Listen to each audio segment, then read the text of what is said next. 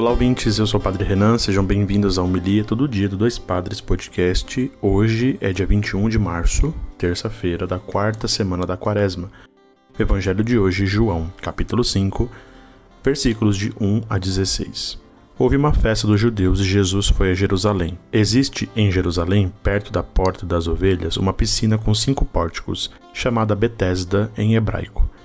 Muitos doentes ficavam ali deitados, cegos, coxos e paralíticos. De fato, um anjo descia de vez em quando e movimentava a água da piscina, e o primeiro doente que aí entrasse, depois do borbulhar da água, ficava curado de qualquer doença que tivesse. Aí se encontrava um homem que estava doente havia 38 anos. Jesus viu o homem deitado e, sabendo que estava doente há tanto tempo, disse-lhes: Queres ficar curado? O doente respondeu: Senhor, não tenho ninguém que me leve à piscina quando a água é agitada. Quando estou chegando, outro entra na minha frente. Jesus disse: Levanta-te, pega a tua cama e anda. No mesmo instante, o homem ficou curado, pegou sua cama e começou a andar. Ora, esse dia era um sábado. Por isso os judeus disseram ao homem que tinha sido curado: É sábado, não te é permitido carregar tua cama. Ele respondeu-lhes: Aquele que me curou disse: Pega a tua cama e anda. Então lhe perguntaram: Quem é esse que te disse: Pega a tua cama e anda? O homem que tinha sido curado não sabia quem fora pois Jesus tinha afastado da multidão que se encontrava naquele lugar. Palavra da salvação, glória a vós, Senhor.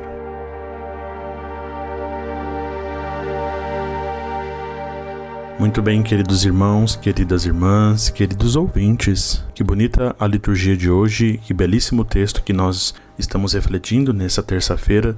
A palavra do Senhor que sempre vem para nos ajudar a entender as dinâmicas de nossa vida, para nos aproximarmos mais do Senhor. E é nesse lugar, então, perto da porta das ovelhas, à beira dessa piscina, que Jesus vai ao encontro desse homem doente.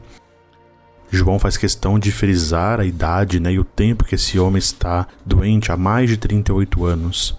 Então ele está à margem da vida. É um marginal, é alguém que precisa de ajuda, não só em sentido figurado as coisas aqui, mas também no sentido literal. No tempo de Jesus, mas também no nosso tempo hoje, tantos são os necessitados que estão à margem e precisam da nossa mão.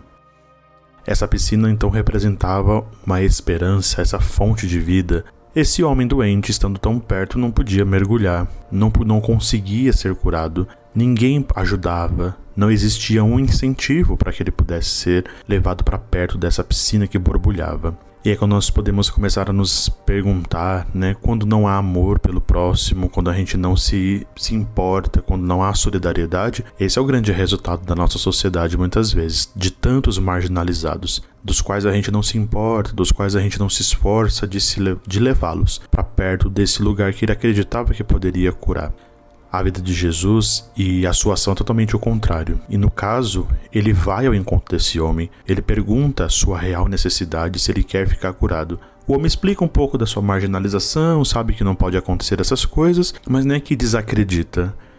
É nessa compaixão de Jesus que consiste a sua ação.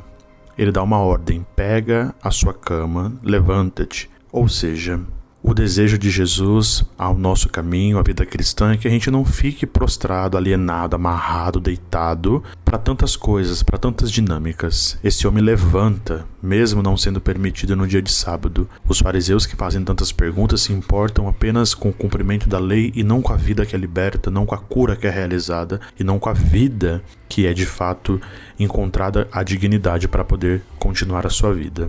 Então que a gente possa rezar nesse dia para que o Senhor também nos ensine, nos ajude, nos fortaleça, nos impulsione a arrastar essas pessoas para perto de onde nós podemos ser curados. Que nós sejamos levados até o Senhor, que de fato borbulha em nós e faz nós experimentarmos a sua vida em cada um de nós.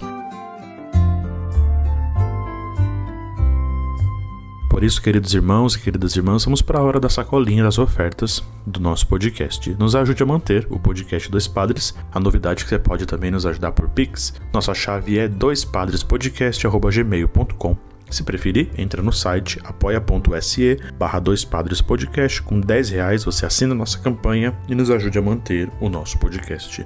Deus abençoe a todos, bom dia e até amanhã.